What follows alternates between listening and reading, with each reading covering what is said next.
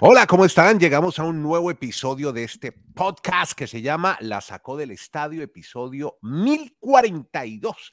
Aquí estamos con Kenneth Garay desde Bristol, vía streaming, Dani Marulanda en la ciudad del Retiro, Colombia, en el oriente antioqueño, y Andrés Nieto Bolina desde Santiago de Chile, una fría Santiago de Chile. Hoy se presagian eh, Estamos grabando este podcast al 11 de julio. Se presume que caerían lluvias y tormentas eléctricas.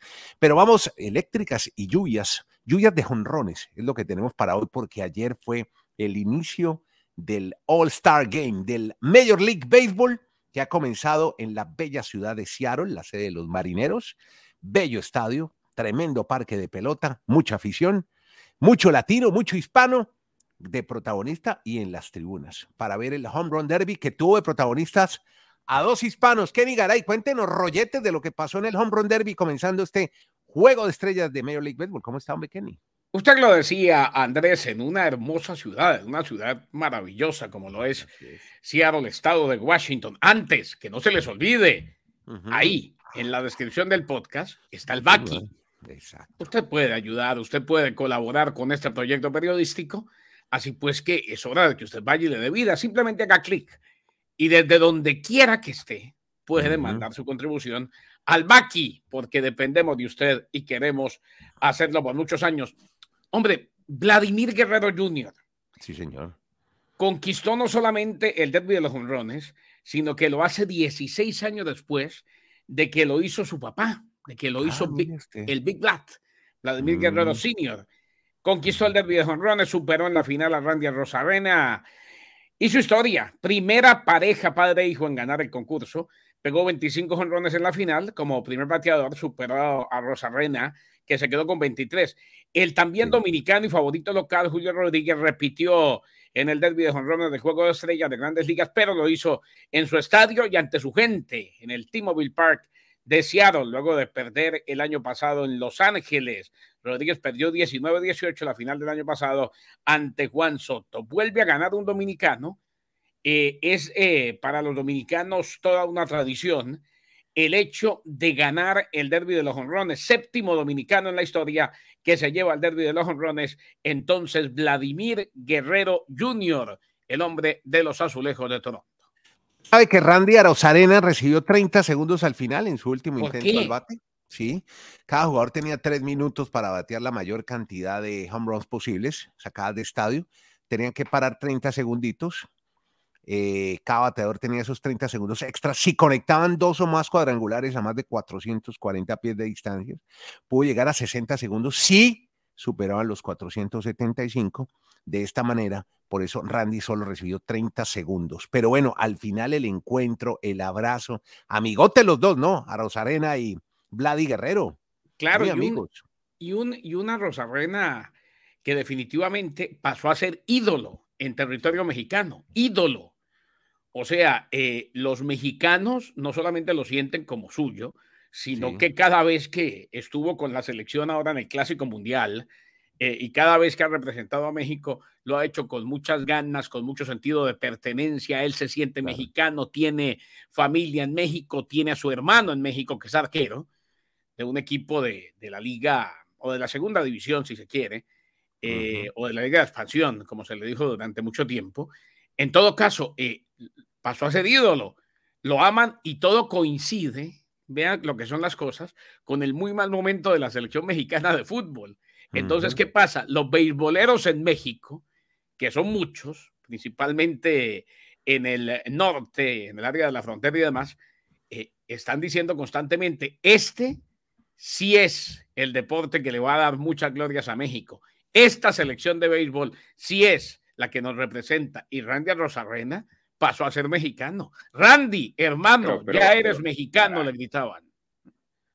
Pero manejan un doble discurso los mexicanos. Manejan un doble discurso los mexicanos con respeto de todos. Los saludo hoy muy. Porque a Rosarena lo quieren todos, porque juega siendo cubano con México. Pero a los futbolistas no les perdonan que hayan nacido fuera de México. Caso mm. concreto, lo que se viene con Julián Quiñones va a ser el delantero ¿Ah, de la selección mexicana. Es Confirmado. ya lo tienen. Ah, ya lo tienen casi. Se fue equipo ahora del Atlas, ¿no? Ya va para el América, ¿verdad? Pero, pero, pero, yo quiero un doble discurso. Pero yo quiero un doble discurso. O sea, al beisbolista sí lo aman, pero los ah, futbolistas le, es por afición, No, pero, pero eso, eso no es tanto de doble discurso y sé que tenemos mucho que hablar hoy. A mí me parece que depende mucho. La afición no tiene por qué analizar las cosas como lo analizamos aquí, ni como lo analiza la prensa. La afición vive de emociones. Y claro, a Rosarena ha funcionado. Donde, a ver, donde uno de estos naturalizados la rompa jugando con la selección mexicana, también le gritan lo mismo. Julián, hermano, ya eres mexicano. Pero es simplemente por eso, porque se le han dado las cosas. Eh, a, los que no rinden, a los que no se les dan las cosas, a los que no anotan goles, a los que no marcan diferencia, siempre les van a decir que para qué los trajeron, quitándole el cupo a un mexicano de verdad, entre comillas, porque para mí es tan mexicano el que se nacionalizó como el que nació. Bueno, muy bien, dejemos la polémica para nuestros espacios en Twitter. No, me quiero, sí, yo mañana, mañana, mañana me alargo con ese tenemos, tema tenemos muchos dice que tenemos mucho que hablar, pero el tiempo el tema. Sí. sí el tema del All-Star Game. O sea, ustedes ya, lo, ya reseñaron todo lo, del, lo del home run, adicional. Se emocionaron. Mi, mi, dato pink, sí, es que les faltó decir algo de Arrozarena o Arrozarena, porque si fuera de Arrozarena. Porque si hubiera, ¿te imaginas un fabricante de arroz buscando arroz arena para que le preste su apellido? Sería un hit. ¿Cómo se vendería el arroz arena? No, pero tengo un dato adicional, el dato pink. Resulta que está casado con una colombiana. ¿Ustedes sabían eso, arroz arena? Cenelia Pinedo Blanco una joven colombiana de 25 años. La hija es mexicana, pero la ah, hija es mexicana. Pero, pero es esposa colombiana, ese es otro dato adicional para Arroz Arena. O el arroz arena, consuma arroz arena, que no se le pase el arroz. Bueno, vea, eh, hablemos más bien de Shohei Otani. hoy, anda, de un, hoy anda de una creatividad, Nieto Molina. Shohei Otani, cuénteme. de Otani, hombre, porque tenemos historias, rolletes de Otani. Están maravillados con el contrato de Otani algunos peloteros, Dani Marulanda es que yo creo que más que la maravilla del home run derby, que ya es algo habitual, yo creo que este va a ser catalogado por los rumores que hay en torno a Otani. Porque una cosa es que, mire, los aficionados pueden hablar maravillas de Otani, la prensa, todo el mundo, pero que los jugadores mismos tengan en tan alto concepto a Otani, a mí eso sí me llama mucho la atención. Las preguntas a toda la gente en, esta All-Star Game era precisamente sobre Otani. ¿Qué, ¿Qué piensan del contrato que va a tener Otani? Y los mismos jugadores decían, tiene que ser el más grande en la historia del deporte, no solo del béisbol, del deporte de Estados Unidos. Wow. Porque es un jugador que rompe el molde. No mm. hay un jugador en la historia como Chohei Otani. Así es. Y ahí, y ahí empieza entonces, Andrés, la debacle para los Angels, porque si ellos no se meten a postemporada, es muy probable que Otani sea su último año con los Angels y a mí sí me llamó mucho la atención, reitero, que los mismos jugadores reconozcan que es un fuera de serie. Eso no es tan fácil de reconocer. No, y Otani, Otani ya dijo, Otani a través de su traductor, se filtró, lo, ha dicho en su idioma y alguien lo tradujo, dijo, estoy con más ganas que nunca de ganar títulos. Ah. Esto para ratificar lo que dijo Marulanda. Ahí empiezan las penurias para los angelinos, porque con los angelinos va a ser difícil. No lo va a lograr.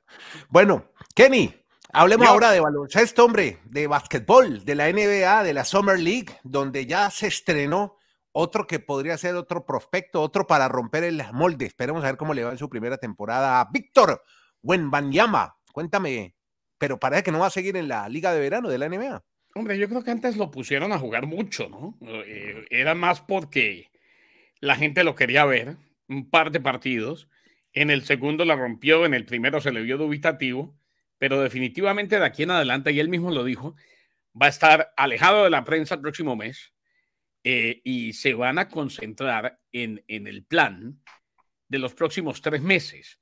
Eh, eh, cuando se tiene una figura como en Miami, el plano o la planificación se hace de tres en tres.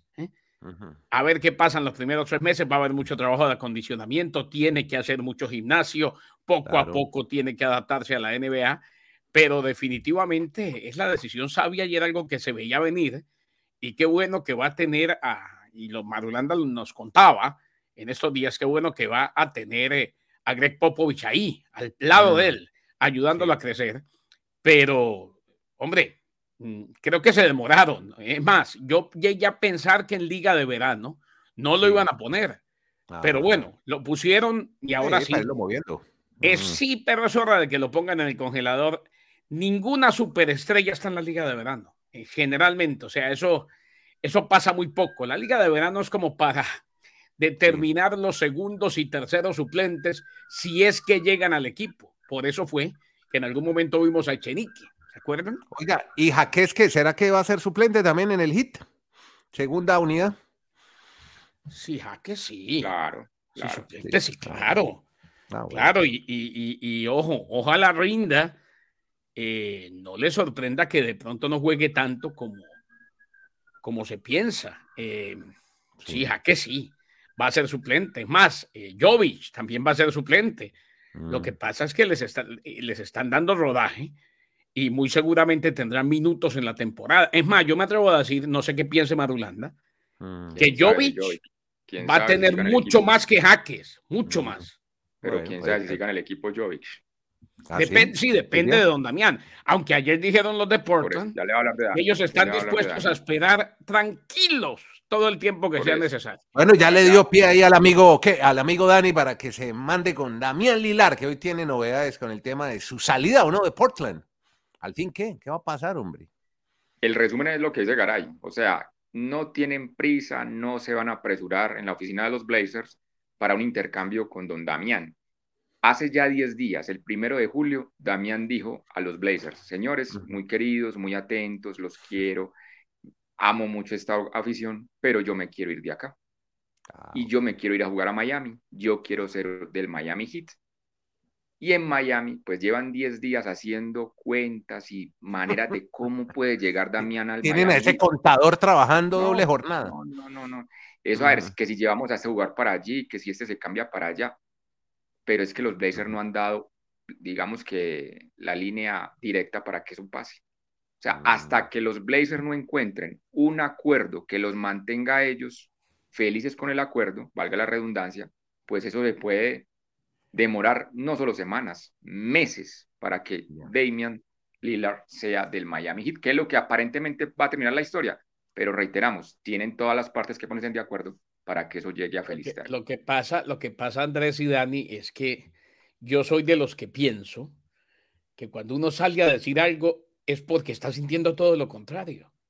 O sea, si yo salgo a decir no tengo ningún afán, es porque en el fondo estoy afanado. Afanadísimo, claro. Porque no lo, no lo tengo por qué clarificar.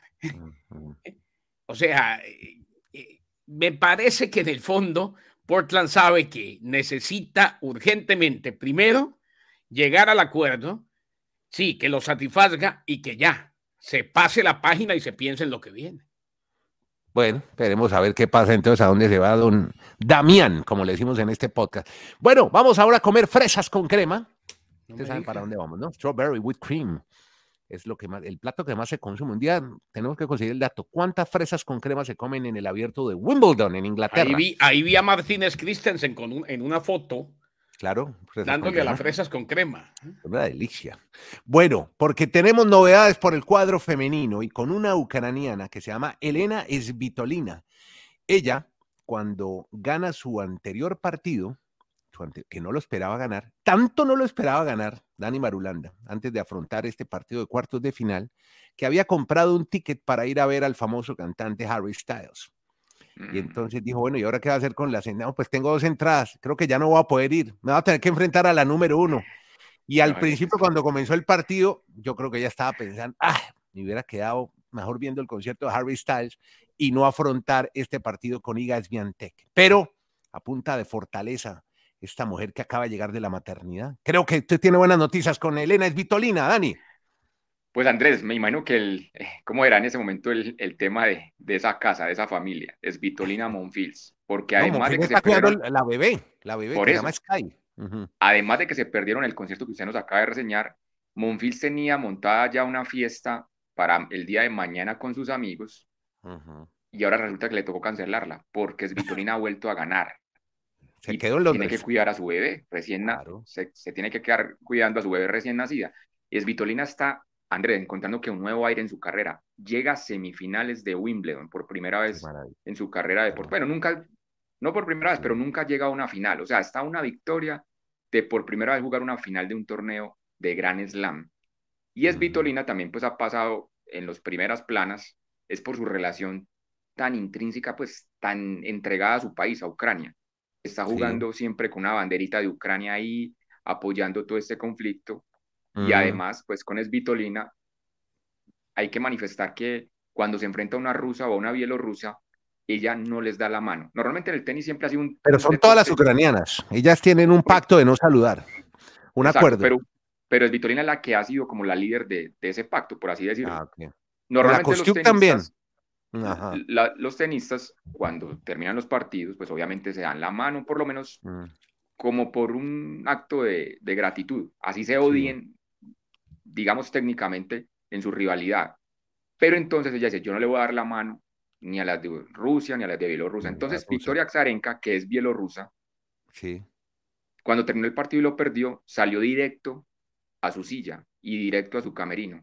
O sea, ella sabía, yo para qué voy a ir a la mitad de, la red si ella no me va a dar la mano, si es su política. Entonces, esa fue la primera pregunta. la saludó de lejos. esa fue la, pero esa fue la Gracias. Pero esa fue, la, esa fue la primera pregunta en la rueda de prensa, que por qué no fue a saludarla. Y ella dijo, es que si ella ya tiene eso en su historia, yo ¿para, qué, ¿para qué voy a hacer eso? Y se ratificó. ¿Para qué pierdo mi tiempo? Exacto. Entonces Vitorina se ratificó en lo mismo. Yo he dicho, mientras exista la invasión rusa, que ella la considera así, en mi país, yo no voy a saludar ninguna rusa ni ninguna bielorrusa y ahí queda el tema, pero bueno, eso sigue siendo comidilla en Wimbledon, pero además de eso, pues está jugando muy bien, es Vitolina, la mamá, que ahora está a un partido de llegar a la final. Bueno, muy bien. Antes de irnos a hablar de una noticia trágica que ocurrió con, ¿se acuerdan de Larry Nazar, el famoso médico que agredió sexualmente a, al equipo de gimnasia olímpica de los Estados Unidos, a muchas de sus integrantes? Eh, hablemos de una mujer, hablemos de cosas bonitas, positivas, con el Juego Centroamericano de San Salvador, con Colombia, que tuvo una destacada actuación. Tal vez quedamos debiendo, y lo leía en un tuit de Santiago Pájaro Hernández, donde decía que, que el ciclismo en pista, vea, baila con los mexicanos. Hermano, eso del ciclismo está muy grave en Colombia ni en ruta ni en pista. Algo está pasando en el ciclismo. Marulanda, por favor, para que me investigue el tema, a ver qué está pasando con el ciclismo colombiano, que no hay ni un ciclista en los 20 en el Tour de Francia. Y ¿ah? yo le ruego al ciclismo colombiano que dé figuras urgentemente, si no, Nieto se nos muere. No, no, esto aquí desesperado, ¿no? Me va a tocar una sequía.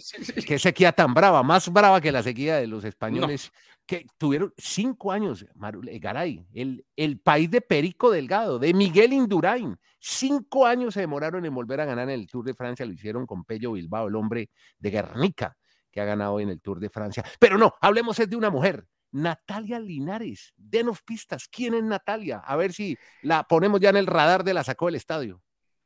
Andrés, como usted está tan que en la debacle con el ciclismo, pues entonces lo invito a que siga a esta chica. 20 años tiene Natalia Linares, nacida en Valledupar. Voy a recibirla en el aeropuerto de Santiago ahora cuando lleguen los panamericanos. Voy allá a la hombre, Que a quien acaba de ganar exacto en El Salvador los Juegos Centroamericanos y con esa marca que logró de 6,86, 6 metros 86 centímetros, logró cupo a los Juegos Olímpicos. Además va a estar el próximo mes representando a Colombia en el Mundial de Atletismo con solo sus 20 años, que reiteramos va a hacerse en Budapest, en Hungría. Ella, a ver, tiene una particularidad que cuando estaba muy niña, la mamá decía, no me aguanto esta niña, esta niña es muy brincona. Esta brincadera. Muy, muy, era una niña muy inquieta, que siempre Como era Como Kenny Garay cuando, era chiquito, que se le subía en, los armarios a la mamá, a doña Cecilia. Como Marulanda, como Marulanda brincando, brincando allá en Las Vegas, en Las Vegas, hablo de Las Vegas en Medellín, donde él vivía, y, dañando los faroles con una pelota de fútbol americano que consiguió con un amigo gringo. Es una locura. Bueno, pero esta niña, bueno, resulta que como la mamá veía que tenía tanta hiperactividad, le dijeron, pues la va a meter a un deporte y la metieron a natación. Pero en natación le fue mal porque tenía un problema con el sol, o sea, le estaba, le ah. estaba dando un problema en la piel por ah. el momento que tenía que exponerse. Entonces, un día un profesor de educación física vio que esa niña a los 11 años dio un salto que no era normal para una niña de esa edad en las pruebas de atletismo. y la fueron enfocando por, la fueron enfocando por allí.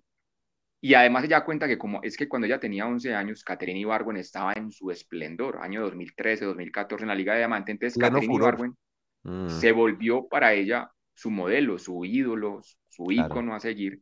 aunque no es la misma modalidad, hagamos esa claridad, no es el salto triple, es salto de longitud, largo. que es simplemente un, salto exacto. Pues un salto nomás. Catalogada para hacer mm, muy pronto, si, si llega a los 7 metros, estaría disputando ya medallas en unos olímpicos y solo tiene 20 años, así que hay que seguirle la pista a Natalia Linares, nacida en Valledupar, pero está radicada en Santa Marta, porque se fue a ah. mejorar su producción allí y además está estudiando pues deporte en una universidad y está radicada, reiteramos, en Santa Marta. Ah, en Santa Marta. Vea usted, buen dato ese, de Valledupar, Vallenata. Bueno, qué bueno, Natalia Linares, estamos ahí en el radar. Ahí la tengo al lado de la Andrea y todas las que hemos, la Coco Goff y todas las que hemos promovido aquí en este podcast. Pues, Venga, más bien. De, Linares a la Coco Goff, lo que hay que escuchar en el programa Garay, imagino. No, son las que aquí las que vamos Linares y Coco Goff. Aquí las vamos metiendo todas en el radar. bueno, venga, ¿cómo meta si quiere, no, ya que está tan folclórico, meta a Sherman Cárdenas y y a, ¿Con Messi Y a Flaminio Rivas. no, estoy hablando de las, que estamos viendo como con futuro. Aquí las vamos proyectando, Kenny Garay. Oiga, hablemos de, oiga, qué tragedia. Otro capítulo para el documental de Netflix y de HBO sobre el equipo olímpico de gimnasia, con esta historia de este médico Larry Nassar. Cuéntenos qué fue lo que pasó. Algo gravísimo, ¿no, Kenny? ¿Qué pasó? Sí, el mismo que usted decía, Andrés, eh, tristemente célebre Mm. Eh, condenado en su momento por abusar sexualmente a la gimnasta del equipo de los Estados Unidos, fue apuñalado al menos 10 veces en prisión. Wow. Dos de ellas en el cuello, también en la espalda. Eh, se reportó el ataque el día de ayer. Eh, dos personas familiarizadas con el asunto dijeron que ocurrió el domingo, mm. precisamente en una penitenciaría de los Estados Unidos eh, que está localizado en la Florida, en un eh, centro penal que está localizado en la Florida, en una cárcel. Bueno, ¿cómo está? Diez puñaladas, Kenny. Debe estar muy mal, grave. Eh, está grave, pero estable. Sin embargo, dijo la cárcel o en un comunicado que últimamente, lamentablemente, han, han enfrentado falta de trabajadores, han enfrentado eh, una pérdida de trabajadores importante, eh, no tienen suficiente gente y entonces pues es muy complicado y resultó en este ataque. No es la primera vez que lo atacan, pero en esta ocasión fueron 10 puñaladas. Eh, ya lo habían inclusive sacado en algún momento de una cárcel, de un centro penitenciario, precisamente por eso, por su seguridad. Bueno, esta vez ocurrió en la Florida y ahí se está recuperando Larry Nassar. Tan lamentable es lo que hizo en su vida como lamentable es que pasen este tipo de cosas. Claro. E inclusive lo dijo la abogada, la abogada de todas estas niñas que fueron abusadas. Dijo, no, es que el objetivo nuestro no era este tipo de violencia, ni mucho menos. Claro. El objetivo era mm, que lo castigaran y el hombre pues está de por vida en la cárcel. En todo caso, sí, lo apuñalaron 10 veces, apuñalaron a Larry Nassar. Bueno, esto no va a terminar bien, parecería. Hablemos ya para el cierre de fútbol porque Marulanda presagia, presagia una sorpresa en la final de la Golden Cup de fútbol de la CONCACAF. ¿Por qué dice usted que puede haber una sorpresa, Dani? Creo que habría una sorpresa. No, es que puede haber, claro. Pero ah, ya pasó Estados Unidos, le ganó a Canadá, ¿no? Estados Unidos le ganó a Canadá y ahora. México a Costa Rica. Y ahora México se va a enfrentar a Jamaica y Estados Unidos a Panamá. ¿Y por dónde iría la sorpresa? ¿Por Panamá o por Jamaica? Pues yo supongo que la sorpresa de Madulanda sería que Jamaica. ¿Por dónde la ve mientras se descongela, Dani? Que Jamaica le ganara, que Jamaica le ganara a la selección de México. Por eso ah, hay, eh, varias opciones para muchos. Oiga. otra vez, otra vez, don Dani. Marulanda, que tuvimos un problema ahí de. Cuando, cuando usted va. De latencia. Cuando usted va a ingresar con la sorpresa, eh, se nos fue y yo dije, hombre, yo me imagino que la sorpresa a la que se refiere Madulanda tendría que ver, tendría que ver con que Jamaica le gane a México. O Panamá, Estados Unidos. Yo diría, Andrés, o sea, no es un presagio, no es un presagio, exacto, no es un presagio personal. Es más mirando los análisis que han hecho, valga la redundancia, los analistas que están en la Copa de Oro de estos países. Hay mucha seguridad en Jamaica de que tienen una de las mejores selecciones de su historia, porque tienen siete jugadores que hacen parte de la Premier League y que le pueden hacer partido a México. Y mm. Panamá también tiene muy buenos jugadores actualmente, y Estados Unidos no está con su nómina base, con su nómina titular. Estados Unidos fue con un equipo B, incluso C para algunos. Por eso, para muchos, para muchos no sería extraño que Panamá y Jamaica, ¿por qué no verlos el domingo en la final en Los Ángeles? Aunque esa mucha gente no la quisiera, todos están esperando que sea otra vez Estados Unidos, México, el domingo en Los Ángeles por todo lo que significa mediáticamente tener una final de esta Copa de Oro. Apoyen este podcast. Kenny. En el Baki, allí donde está la descripción del podcast, vaya, haga clic, deje su contribución. Gracias a todos los que están pendientes y a todos los que le dan vida a este podcast. Sí, en el Baki, haga clic y de, donde esté, con muchísimo gusto. Eh, hermosa la gorra marulanda, es como una gorra de lana. Eh, desde donde esté, con muchísimo gusto. Y lo que. De la MLS. De la MLS, una pasión que crece. Eh, y ahora que llega Messi. No, es que así teníamos un programa en la época de ESPN Deportes Radio, MLS, una pasión, que crece. Señores, en el Baki, hagan clic desde donde estén, en cualquier denominación, ahí puede dejar su aporte a la Sacó del Estadio Podcast. Perfecto, amigos. Gracias por darnos estos minutitos de más. Hoy tenemos video, estamos en Spotify a través de, para que conozcan un poco a los integrantes de este equipo, en Spotify, en otras plataformas, nos escuchan sobre este, estas historias que contamos de todos los deportes, todos y las poderosas ligas americanas. A ustedes muchas gracias con Kenny Garay en Bristol, Connecticut, Dani Marulanda en la ciudad del Retiro, Colombia. Yo soy Andrés Nieto desde Santiago de Chile. En octubre será sede de los Juegos Panamericanos. Este es el podcast, la sacó del estadio, ahora en formato video. Muchas gracias.